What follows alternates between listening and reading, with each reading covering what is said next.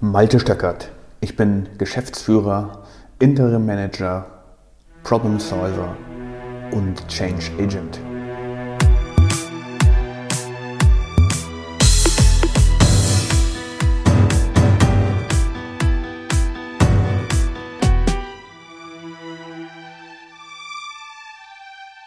In der heutigen Podcast-Episode soll es darum gehen, was Verleugnung, Verweigerung und Ausreden bewirken. Wenn man über Problem Solving spricht oder die Auseinandersetzung mit Prozessen, mit einer prozessualen Umgebung, dann ist dabei immer ein sehr großes Problem die Verleugnung dessen, was ein Problem ist. Nehmen wir mal eine Kundenbeschwerde und schauen wir uns mal an, was dann klassischerweise passiert. Erstens wird mal argumentiert, dass der Kunde nicht recht hat, dass, dass er das Produkt zum Beispiel falsch benutzt hat, falsch angewendet hat, dass er die Dienstleistung, die wir ihm geben, nicht richtig versteht. Und dann kommen so Sprüche wie, der Dummy sitzt immer vor dem Rechner oder haben Sie schon Reset gedrückt?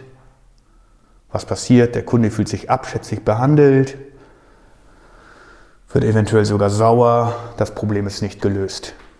Verleugnung. Wenn es dem Kunden dann gelungen ist, das Problem wirklich deutlich zu machen, weil der drückt sich ja auch immer so komplex aus, und warum es aus seiner Sicht wirklich ein Problem ist, weil er so eben nicht arbeiten kann, dann kommt als zweites häufig eine Verweigerungshaltung, das Problem als solches zu akzeptieren. Verleugnung, Verweigerung. Und Argumente, die dazugehören, sind, das Produkt ist eben so designt oder gemacht.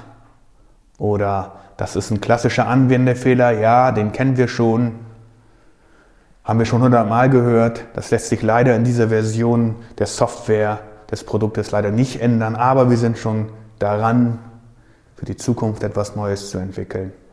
Was denkt dann der Kunde? Hm, der will mich wohl veräpfeln hier.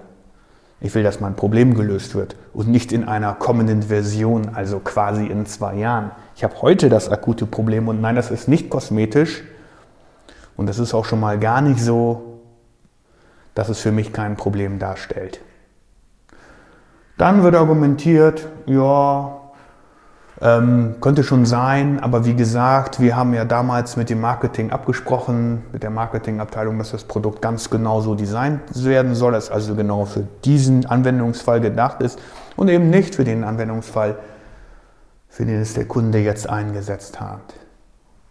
Foreseeable Misuse ist das Schlagwort hier, was im Englischen dafür sehr gerne benutzt wird. Also der vorhersehbare Missbrauch des Produktes aus Kundensicht komplett logisch, das Produkt dafür einzusetzen. Aus der Sicht der Entwickler nicht schade, aber nicht genug abgesichert im, Pro im Produktentstehungsprozess. Und wenn dann tatsächlich mal in, jemand in der Firma ist, in meiner Firma, in unserer Firma, der echt kundenorientiert denkt oder sagt, ey, wir sind doch angetreten, um Kundendienstleistungen zu machen. Wir sind doch angetreten, um ein tolles Produkt an den Markt zu bringen. Wir sind doch vielleicht sogar angetreten, um der Marktführer zu werden. Wie kann es dann sein, dass wir unsere Kunden nicht das geben, unseren Kunden nicht das geben, was sie wirklich wollen? Dann beginnt sich etwas zu bewegen. Manchmal. Oder schlimmer, der Kunde stellt echte Regressforderungen und droht damit, das Produkt zurückzuschicken. Selbst an dieser Stelle gibt es noch sehr, sehr viel Ignoranz. Ja, das ist eben der eine Kunde, der das Produkt nicht will. Aber wenn sich was bewegt hat, dann wird häufig argumentiert, warum man an der Problemlösung gerade jetzt nicht arbeiten kann. Da gibt es doch noch so viele andere Prioritäten, die man erledigen muss. Da gibt es doch noch dieses neue Projekt, was wir betreiben wollen. Da gibt es doch noch die Auseinandersetzung wegen YY, warum wir uns jetzt gerade darum nicht kümmern können. Außerdem, wir haben auch nicht genug Ressourcen. Und außerdem gibt es auch gerade Krankheitsausfälle oder es ist Urlaubszeit Oder es geht aus irgendwelchen anderen Gründen nicht, weil jetzt gerade diese spezielle, ganz wichtige Messe ist. Oder der neue Abteilungsleiter ist da, der will was ganz anderes und der möchte auch eine ganz andere Ausrichtung haben, als dass ich mich jetzt genau um das Problem kümmern kann. Und wenn der Druck dann doch noch höher wird, weil irgendwann mal die Führung einsieht, ey, wir müssen was an dem Problem tun, denn da kommen immer mehr Kundenbeschwerden rein, die sich eigentlich immer wieder um das Gleiche drehen, nämlich darum, zum Beispiel, dass der Kunde das Produkt anders benutzt, als wir uns das vorgestellt haben. Dann wird irgendwie mal Problemlösung gemacht und meistens leider auch nicht nach einem Prozess, meistens leider auch nicht nach einer Vorgabe. Dabei existieren so viele schöne Dinge im Bereich Problem Solving, die man einsetzen kann. 5-Y-Methode, Ishikawa-Diagramm, False Tree-Analyse und sowas. Und dann zeigen sich eben ohne einen Prozess oder ohne die richtige Methode erstmal recht plumpe Versuche und das wird dann auch noch schön geredet. So schlecht ist ja unser Produkt gar nicht. So schlecht ist die Software doch gar nicht, die wir hier rausgebracht haben. Viele Kunden sind damit zufrieden. Und möglichst ohne Aufwand, in langen Diskussionen, möglichst keine Arbeit annehmen, wegdrücken. Und dann wird gesagt, wir wollen doch effizient arbeiten. Ist das jetzt echt lean? Thinking, wenn wir uns dieser Probleme annehmen. Und erst wenn der Druck noch höher wird, wenn es quasi schon zum Bersten kommt, dann kommt man vielleicht mal zu einer echten Auseinandersetzung damit, warum das aus der Sicht des Kunden ein Problem ist. Und dann erst nähert man sich einer Lösung. Verleugnen, Verweigerung, Ausreden suchen und es einfach nicht machen. Und wenn man dann beginnt, ist es leider meistens schon zu spät, weil der Kunde so mächtig verärgert ist, dass er abgesprungen ist, zur Konkurrenz gegangen ist oder sich heimlich geschworen hat, das nächste Produkt kaufe ich bestimmt nicht bei diesem Sauladen. Die interessieren sich überhaupt gar nicht für mich oder gar er fordert Regress ein. Ist das alles wirklich notwendig? Kommt dir, liebe Hörer, das bekannt vor? Warst du schon mal in ähnlichen Situationen, wo das so abgelaufen ist? Ist das nicht total ärgerlich, weil eigentlich wollen wir ja ein Produkt haben oder eine Dienstleistung haben, was auch immer das ist, was wir da produzieren, was dem Kunden gefällt. Deswegen sind wir doch hier. Wir wollen etwas schaffen, was dem Kunden gefällt. Wir wollen Mehrwert erzeugen. Wenn ich also keine Strukturen etabliert habe, die sofort erkennen, ob es sich um ein echtes Problem handelt oder ob es sich nur um allgemeines Unwohlsein handelt und hier nicht strikt trennen kann, was ist denn jetzt echt ein Problem und was ist kein Problem, wenn also nicht direkt an die Problemlösung gegangen werden kann, ohne dass wir viel Zeit verschenken mit Verleugnung, mit Verneinung, mit Ablehnung, wenn wir also den Kunden wirklich beginnen ernst zu nehmen, den einzelnen Kunden, der unser Produkt benutzt, dann wird es nicht funktionieren. Aber was ist, wenn wir das tun? Dann lernen wir in jedem Problem-Solving-Meeting etwas Neues darüber, wie unser Kunde unser Produkt wahrnimmt.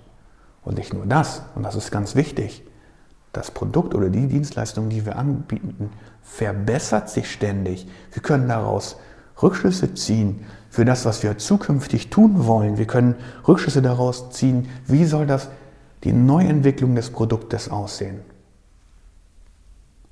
Was hat das jetzt mit Prozessen zu tun? Naja, die meisten erzählen sich die Story, dass sie sich nicht an Prozesse halten müssen, weil sie ihren individuellen Weg gefunden haben, tolle Abkürzungen gefunden haben, wie sie den Prozess umschiffen können.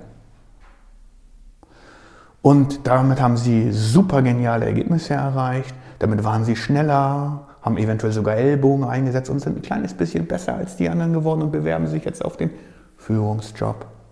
Super gemacht, könnte man von außen denken. Aber ganz ehrlich, wie soll denn die Organisation erkennen, dass es ein Problem gibt, wenn jeder sein eigenes Ding macht, wenn jeder seine Abkürzung nimmt und sich nicht an die Vorgaben hält oder daran, dass wir einen abgesprochenen Prozess haben. Und das ist schon die Verleugnung der Realität, weil man in der Situation gar nicht messen kann, ob es ein Problem gibt oder nicht. Wenn ich es also verleugne, dann werde ich es nie sehen können. Ich werde blind durch die Gegend laufen und permanent quasi nicht hören, was mein Kunde sagt. The Customer Voice ist doch das Schlagwort des letzten Jahrzehnts oder der letzten Jahrzehnte. Entwickle etwas, was wirklich Kundennutzen bringt. Wenn ich mich aber verweigere, ständig Abkürzungen nehmen möchte, nicht zur Problemlösung beitragen will, ja, wie kann ich dann überhaupt zu einem Gesamtkonzept beitragen, beziehungsweise wie kann ich ein funktionierendes Element werden in einer Organisation, die etwas Gutes für den Kunden tun will. Und wenn ich Ausreden habe, warum es gerade jetzt nicht geht, wegen Krankheit, wegen Urlaub, wegen Pandemie oder was auch immer, dann habe ich zwar immerhin schon mal erkannt, dass ich ein Problem habe, aber trage immer noch nicht zu der Lösung des Problems bei. Ich bleibe auf der Problemseite und ich gehe nicht rüber und wechsle nicht auf die Lösungsseite. Ebenfalls Verleugnung. Wenn ich also nicht auf der Basis von Prozessen arbeite und mich nicht an die Absprachen halte, also an die Regeln, die wir mal definiert haben, die ich unterschrieben habe, zu denen ich aufgefordert wurde, die ich wahrscheinlich auch geschult bekommen habe, als ich eingetreten bin, dann werden wir ein Teil des Problems. Und was passiert mit Teilen des Problems? Teilen des Problems werden irgendwann ausgesondert, weil die Organisation irgendwann sehr, sehr langsam zwar, aber schon irgendwann bemerkt, hey, da stimmt was nicht. Permanent haben wir ausgerechnet Probleme in dem Bereich, haben wir immer Ärger in dem Bereich, wo dieser Mensch tätig ist.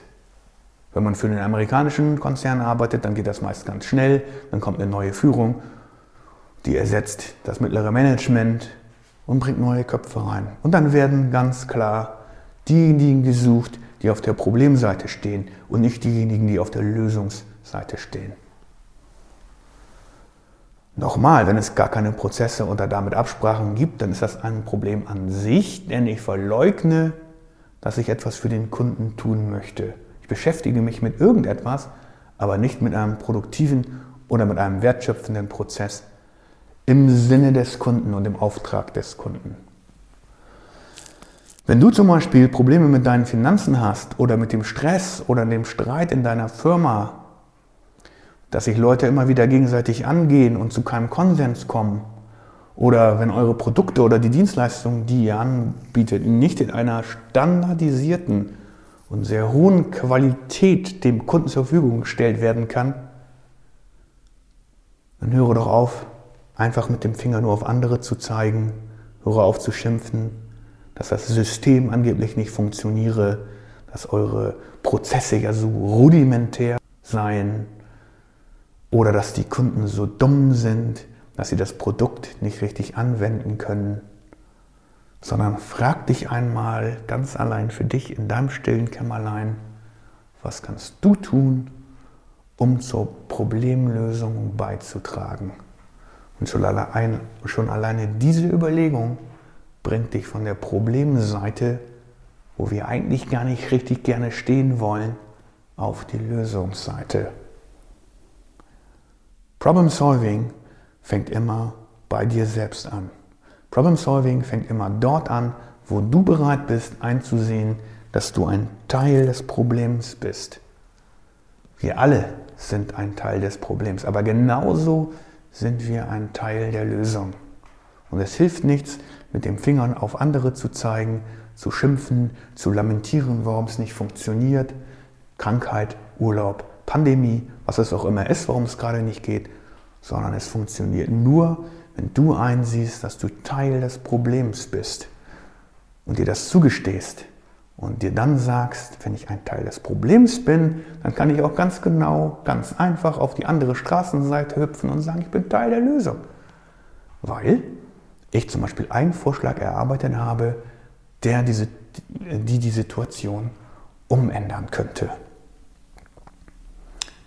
Liebe Hörer, ich hoffe, dass es in deiner Umgebung diese Art von Problemen nicht gibt, wobei ich ganz offen bin, ich bezweifle das. Ich war in vielen Firmen, wo ich ähnliche Dinge gesehen habe. Zum Beispiel vor ein paar Jahren habe ich ein Audit gemacht bei einem Medizintechniker. Dieser Medizintechniker hatte große Probleme, deswegen hat er auch ein paar Abweichungen von mir bekommen, die ich auch belegbar, beweisbar machen konnte.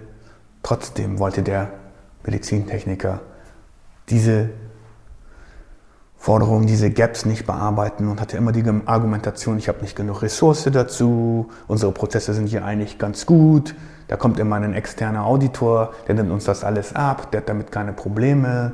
Und nur weil ich jetzt mal in die USA exportieren soll, soll die, sollen die Regeln plötzlich andere sein?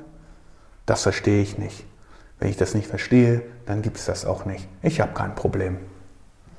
Bis zu dem Tag, wo ihm sein US-amerikanischer Kunde gesagt hat, leider kann ich deine Produkte nicht einkaufen, leider kann ich sie nicht nehmen, weil du keine richtige Zulassung bekommen hast, weil du nicht durch den richtigen Zulassungsprozess gegangen bist.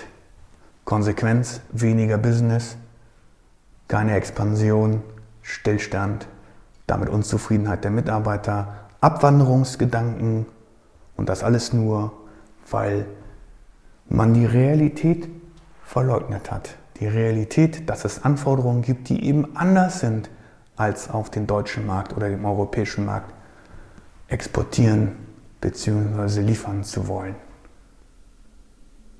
Kommt dir sowas ähnliches bekannt vor? Hast du ähnliche Erfahrungen gemacht? Dann würde ich mich über Feedback freuen. Vielen Dank fürs Zuhören und alles Gute bei deiner Problemlösung. Wenn dir diese Folge gefallen hat, dann hinterlasse mir doch eine Bewertung auf Apple oder Spotify. Ich freue mich auf das nächste Mal.